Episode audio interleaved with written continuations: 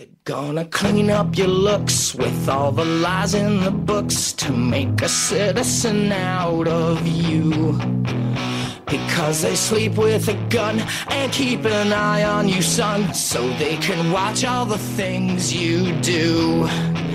Because the drugs. Ya estamos aquí de vuelta en la pizarra de Quintana con otro de los mediocentros de moda, ¿eh? Nahuel en el fútbol español, como decíamos. Va de cerebritos la pizarra hoy. ¿eh? tenemos mucho crack en el centro del campo.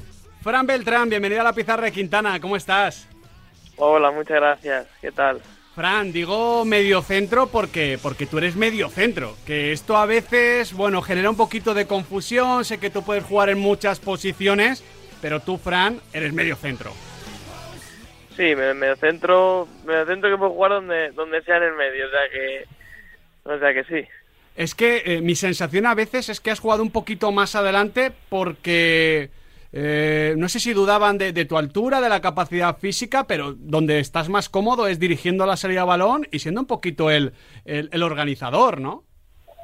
Sí, la verdad que me siento más cómodo ahí de como de pivote, intentando sacar la pelota, ayudando a los compañeros, haciendo coberturas, pero bueno, yo creo que hay algún entrenador que no que no me ve ahí y me, y me prueba más arriba, pero bueno, yo puedo jugar también de de 8 y donde y donde me necesiten. No sé si lo voy a hacer igual de bien que de 6, pero bueno. ¿Tú siempre has sido eh, centrocampista, Fran, o cuando empezabas jugabas en alguna que otra posición? No, yo empecé de, vamos, yo empecé de delantero Ah, cuando era pequeño. Pero cuando iban pasando los años ya me iban poniendo más atrás, más atrás y al final acabé de, de pivote. ¿Eso es porque no marcabas muchos goles o por qué, Fran? No, no, en verdad sí marcaba goles, pero bueno, eh, con el paso de los años pues me han ido retrasando la posición hasta hasta hasta ahí, hasta la de pivote. Bueno, realmente. no se le da mal, ¿eh? Claro, No se le da mal. igual el entrenador que tomó la decisión nos privó de un buen delantero, pero nos ha dejado un gran mediocentro. Bueno, una vez aclarado esto, Fran, vamos a lo importante, porque me han dicho que, que te casaste el pasado mes de junio, yo también. Así que, Fran, ¿qué tal te va a ti la vida de casado? Todo bien, ¿no? Bueno, enhorabuena. O, Eso, enhorabuena mutua. o lo, o lo siento mucho. No, sé No, no, Fran, que tú eres de los míos, somos unos, unos romanticones. No, no, muy bien, muy bien. Yo por ahora muy bien. Me han dicho además que eres muy, muy, muy familiar, muy, muy de barrio, de tu barrio, evidentemente, y que te escapas cada vez que puedes a Madrid para, para visitar a la familia, ¿no? Sí, sí, la verdad que sí. Soy, soy muy familiar desde, desde pequeño y, y cuando puedo escapo. Escapo a, a ver a la familia, a estar con los amigos allí y, y bueno, siempre me ha gustado tener una, una buena familia. Esto, esto a veces en el fútbol es complicado, ¿no, Fran? Por un tema de distancias, de, de viajes, eh, también estar en la élite a veces crea una pequeña burbuja. Eh, a veces es complicado, pero imagino que, que a ti te ayuda a, a normalizar todo lo que vives en tu día a día. Sí, pero es complicado no por el fútbol, sino por la distancia. Al final eh, yo quiero hablar con mis primos o lo que sea y no es la misma relación la que la que tengo ahora como la que tenía antes. Claro. Ahora hablo menos con ellos, hablo de vez en cuando, solo les aviso cuando bajo a Madrid y bueno, es, es muy diferente. En, en ese y a veces eso da un poco de pena, pero bueno, al final es, nuestro trabajo, estar lejos de casa y bueno, es lo que hay también. en ese crecer, eh, Fran, rodeado de los tuyos, eh, se intuye un futbolista muy de, de barrio, de haber jugado mucho en el parque, ¿no? No sé si es una impresión que tenemos desde fuera o, o realmente eso fue así, ¿no? Que, que empezaste a jugar mucho en, en la calle de pequeño ya. Sí, sí, yo empecé, bueno, de hecho empecé en el en el colegio porque a mí no me gusta el fútbol, pero veía, veía a mis a mis amigos, veía jugándoles y tal y dije, bueno, pues en el, en el colegio empecé, luego quedábamos por las tardes, eh, poníamos dos piedras y eso era una portería o la puerta de un garaje y bueno, yo creo que casi todo el mundo empieza así, pero pero bueno, esos eran aquellos otros tiempos, como digo yo, ahora hay hay canchas de fútbol, eh, creo que los niños tienen más posibilidades y bueno, la verdad que, que sí, que, que de pequeño empecé a ir en, en la calle y la verdad que, que yo creo que, que es lo, que es lo mejor que ha habido en la vida. Pero, pero ¿cómo es eso de que no te gustaba el fútbol, Fran? Pues a mí antes, o sea, no me llamaba la atención, mi Ajá. padre me daba un balón y no, no me gustaba, pero bueno, eso ¿Pero era te con- gustaba otro deporte o era simplemente que no te llamaba tampoco mucho la atención? Nada, nada, nada. O sea, no, no me gustaba ningún deporte. O sea, yo estaba con, con mis muñecos, con mis Action Men de, de aquella y, y de ahí no me, no me sacaban. Luego ya en el colegio ya sí empecé ahí un poco a darle la pelotita.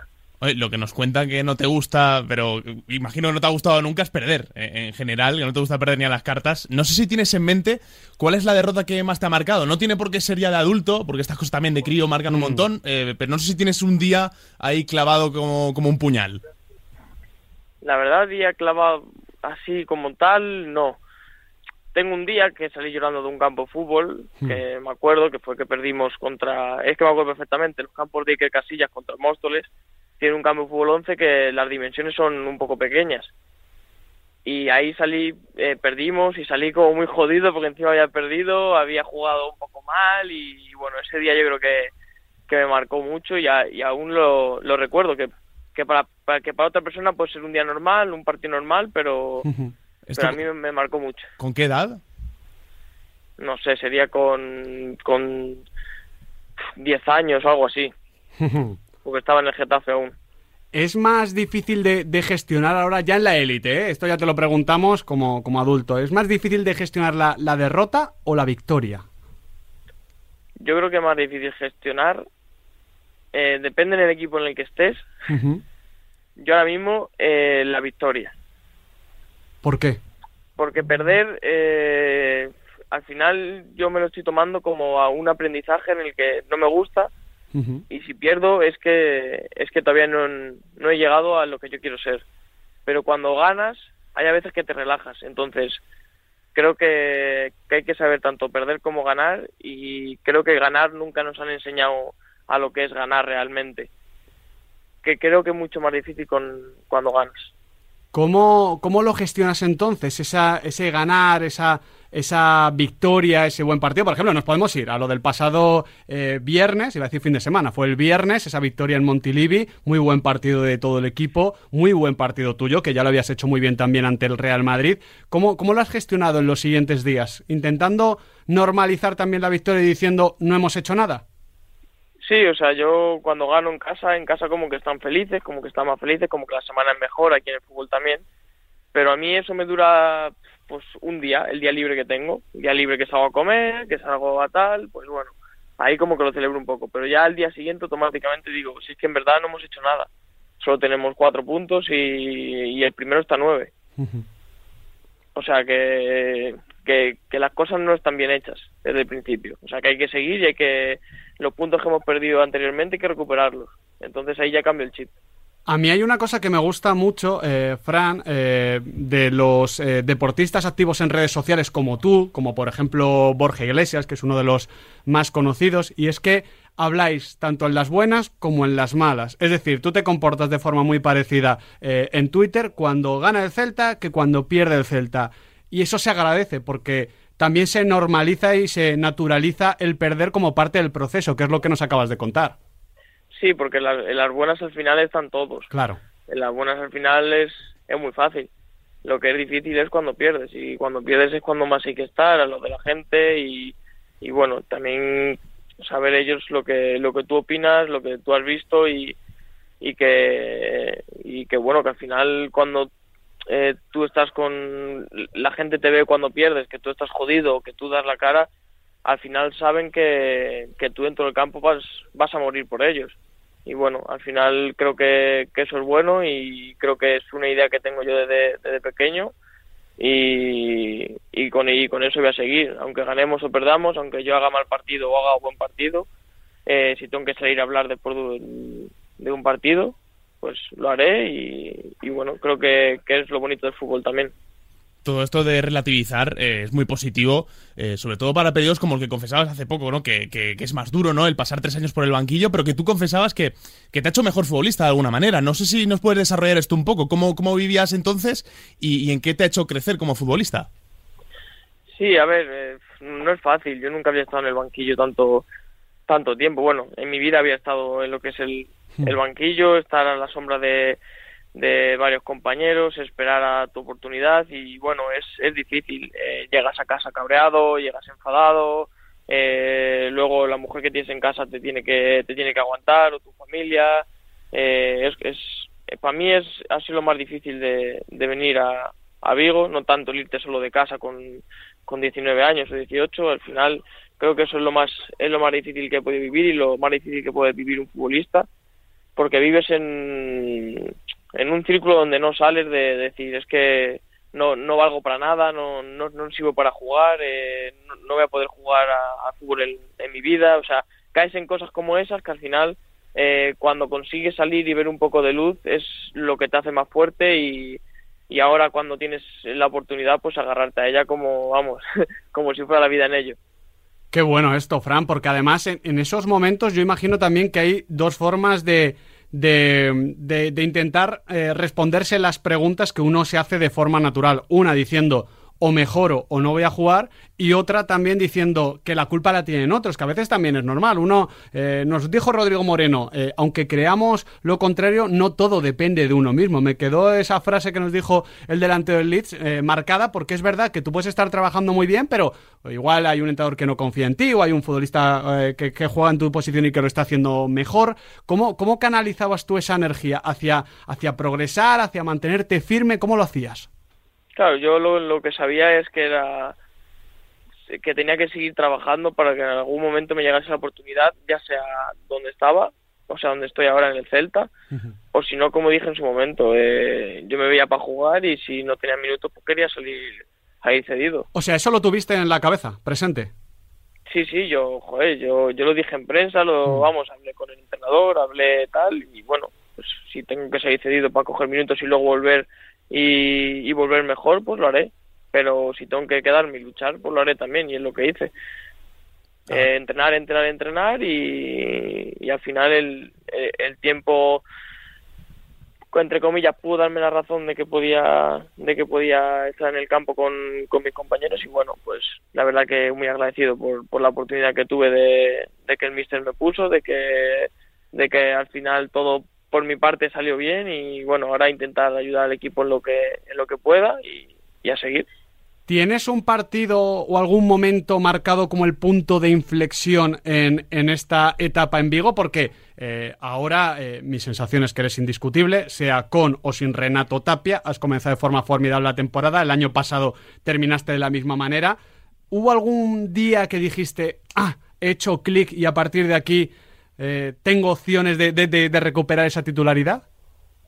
Sí, hubo un día que, que bueno, llevaba sin jugar mucho y, y volví a jugar, eh, que fue contra Huesca, eh, marqué el gol el 4-3, mm. ganamos y ahí dije, puedo jugar. o sea, estoy para jugar, estoy para, para poder ayudar a mis compañeros y poder estar en el 11. Y bueno, ahí tuve unas semanas de que no, de que no, no entré a titular ningún partido, volví otra vez a lo que es al, al, banquillo, pero bueno, yo sabía que, que, lo, que lo había demostrado, que, que, yo podía estar en, el 11 y que iba a seguir trabajando y eso me dio ánimos, ese partido me dio ánimos para, para terminar la temporada que al final la acabé jugando cinco partidos y luego a la siguiente por suerte empecé empecé jugando también. Así que bueno creo que ese partido fue un punto en el que mi mente y yo dijimos a la vez pero a la vez yo creo que fue que, se puede, que podemos jugar y, bueno, a partir de ahí creo que me vi mejor, cogí mucha confianza y la verdad que, muy bien. Y fíjate qué rápido cambia el fútbol. Ahora da la sensación no solo de que eres indiscutible, como dice Quintana, sino que Cudet te quiere un poco para todo, porque te quiere en la base de la jugada para sacar el balón y luego ya rápidamente te pide que, avances mucho más esa posición de 8, que cargues el área, que busques último pase. Eh, da la sensación, te lo decía antes fuera de micro, eh, de que, que tienes que correr el doble o el triple de kilómetros. Sí, bueno, yo estoy para lo que necesite el ministro, como si me quiere poner de, de lateral derecho o de central, de, lo que sea, me da igual. Yo con, con ayudar al equipo intentaré hacer lo mejor posible donde, donde me ponga y bueno, creo que, que en el campo se ve que, que donde me ponga siempre me dejo el alma y bueno, no voy a cambiar y soy así y, y seguiré así. De hecho, eh, Fran, a ti lo que te caracteriza, además de, esa competitividad, es un poquito la, energía, ¿no? Que tienes. Eso, eso siempre lo has demostrado desde, bueno, al menos desde que nosotros te conocemos en el Rayo Vallecano. Sí, yo pienso que, joder, durante el día hay 24 horas y hay y cuando es día de partido hay dos de ellas que tiene que estar concentrado 100% creo que esas dos horas hay que dejarse el alma porque son, son tres puntos vitales que a final de temporada se pueden notar y, bueno, cada vez que juego, pues la verdad que, que me dejo el alma, creo que, siempre son oportunidades y, y bueno, eh, al final creo que, que así me va bien y voy a seguir así, la verdad. No, y además te estamos viendo crecer. Yo creo que esto es eh, indiscutible. Eh, le estás metiendo registros nuevos a, tu juego. Y yo el tema del disparo de, de, lejos es algo que no me esperaba tanto de ti, pero que te estamos empezando a ver en primera división. Sí, bueno, siempre he tenido... A ver, siempre me han dicho tengo un disparo y demás, pero nunca lo... nunca lo practicaba. Yo, yo en Vallecas, Fran, recuerdo, recuerdo un golazo tuyo de 30 metros que diría que fue la primera vez que, que vi un gol de Fran Beltrán. Sí, porque fue el primero. Ah, pues mira. ya sabía yo, ya sabía yo. Bueno, no sé si en Vallecas o no, pero el primero que marqué fue allí en, eh, contra el Tenerife, en, ahí en el, en Tenerife y bueno, fue también de lejos, por suerte dio en un, en un, defensa y también entró. Pero bueno, allí también he tenido algún disparo cada al palo o lo que sea, pero no, no entró por, por mala suerte allí en el ese de Vallecas que me hubiese gustado marcar porque allí marcar también tiene que ser increíble. Pero bueno, eh, ahora lo estoy practicando más, están saliendo más, más los tiros. el año pasado marqué, el anterior también. Y bueno, a ver si este año puedo marcar un, un par de golitos más. Hombre, estaría muy bien, estaría muy bien. Justo, eh, mira, Zubimendi nos ha dicho algo por, por el estilo antes y le, hemos, le, hemos, hecho a él una pregunta que te quiero compartir a ti también eh, y es, ¿cuál sería tu carrera soñada? No sé si tienes eh, algún momento que te gustaría vivir, alguna competición, eh, algún gol importante, algún equipo, alguna liga por la que pasar. No sé si eh, tú cierras los ojos y cuando te pones a pensar en el futuro tienes eh, pues algún destino que, que te gustaría pasar por ahí. A ver, como todo futbolista, pues jugar la Champions, eh, ganarla, eh, jugar un mundial, ganar un mundial, una Eurocopa, pues bueno, son son títulos que todo el mundo quiere, creo que todo el mundo sabe que, que juega al fútbol también por eso, porque son competiciones muy bonitas y bueno, al final creo que casi todos soñamos con, con esas tres competiciones y, y la verdad que yo sueño con ellas y y espero que algún día por lo menos poder jugar una de, esas tres, pues bueno, pues espero que me llegue y intentaré no ponerme metas, eh, jugar y, y tener el nivel que, que, que, pueda tener y bueno, eh, sin ponerme ninguna meta, pero, pero sabiendo que quiero jugar eh, alguna de esas tres competiciones. Sin ponerte ninguna meta, pero Fran, ¿os podemos pedir Europa? ¿Podemos pedirle al Celta estar en Europa? Hombre, yo creo que se puede pedir. Lo que tenemos que hacer primero es eh, tener un objetivo claro que es la permanencia y, y, y, luego ver hasta dónde podemos llegar. Como, como me lo marco yo que no tengo, que intento no tener techo, pero, pero sí tener un, un, un objetivo a, al final que es intentar estar en lo más alto.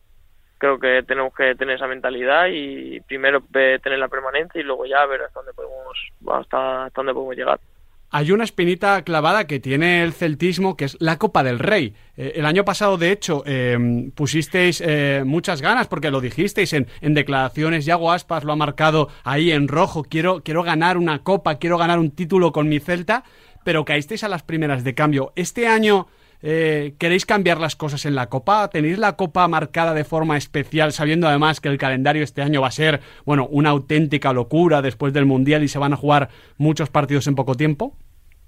Sí, o sea, nosotros eh, la competición que jugamos siempre salimos al 100 y, a ver, la verdad es que la Copa es, es el, título que más, que más cerca que podemos conseguir nosotros en estos momentos, yo creo al final la liga liga muy complicada eh, Europa no estamos eh, copas yo creo que es el único el único título donde podemos meter ahí la cabeza y y la verdad que yo creo que es hora de que el, de que el celtismo con, consiga un, un título. Y la verdad que espero que sea conmigo en el, en el Celta que no me lo pierda. No vaya a ser que, que me vaya o lo que sea y o me retire y todavía no tengamos un, un título Hombre, sería bonito que fuera pronto, así podéis ayudarle también a Yago, ¿no? Que, que le hace ilusión y que, que, tiene ya 35 años, pero es que no da esa sensación. Es que eh, no sé cómo es Yago en el trato corto, en el día a día, eh, pero da la sensación de que, bueno, hablamos de que tú tienes mucha energía, pues yo creo que de Yago podemos decir tres cuartos de lo mismo también, ¿no? Sí, yo creo que, que con Hugo y Yago creo que se merecen un título. Eh, eh, tanto Yago como Hugo son personas muy, muy buenas, son son como digo yo perros viejos de aquí y, y la verdad que, que eso que es una persona muy muy positiva una persona muy enérgica siempre te intenta ayudar y, y bueno Yago para nosotros ya yo creo que tampoco hace falta decir mucho porque es el el referente que tenemos aquí y, y la verdad que intentamos ayudarle en lo que, en lo que podamos porque sabemos que él también lo va a dar todo por nosotros. Sin duda, solo hay que ver lo que pasó en Montilivi. Pues Fran, ha sido un auténtico lujo, un auténtico placer charlar contigo sobre fútbol, sobre el Celta y sobre esa vida de casados. Igual luego nos damos algún consejito, Fran, que nunca sobra. Sí, sí, yo creo que entre tú y yo deberíamos tener a, a una conversación.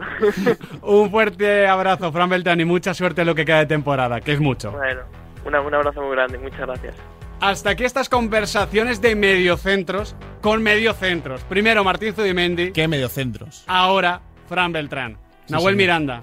Ahí es nada, ¿eh, Quintana? Ahí, queda, nada. ahí queda. Mañana ya veremos. Depende del tenis. Va a estar complicado mejorar y, y, bueno, dependemos del tenis. Pero bueno, eh, como siempre decimos, están las entrevistas en podcast también, ¿eh? Por si alguno las quiere recuperar. En iTunes, en iBox, en Spotify, en la aplicación de Radon Marca, en Google Podcast, en todos Sí, lados. en todos lados. En, En todos lados. Tú pones la pizarra de Quintana y ya, que, y te, lo guíe, encuentras. que te guíe Google. y que lo te guíe encuentras. Google. Ten cuidado con Google también, ¿eh? que hay Sí, algunas sí, puertas sí, por las que mejor no entrar. Eso es verdad, eso es verdad.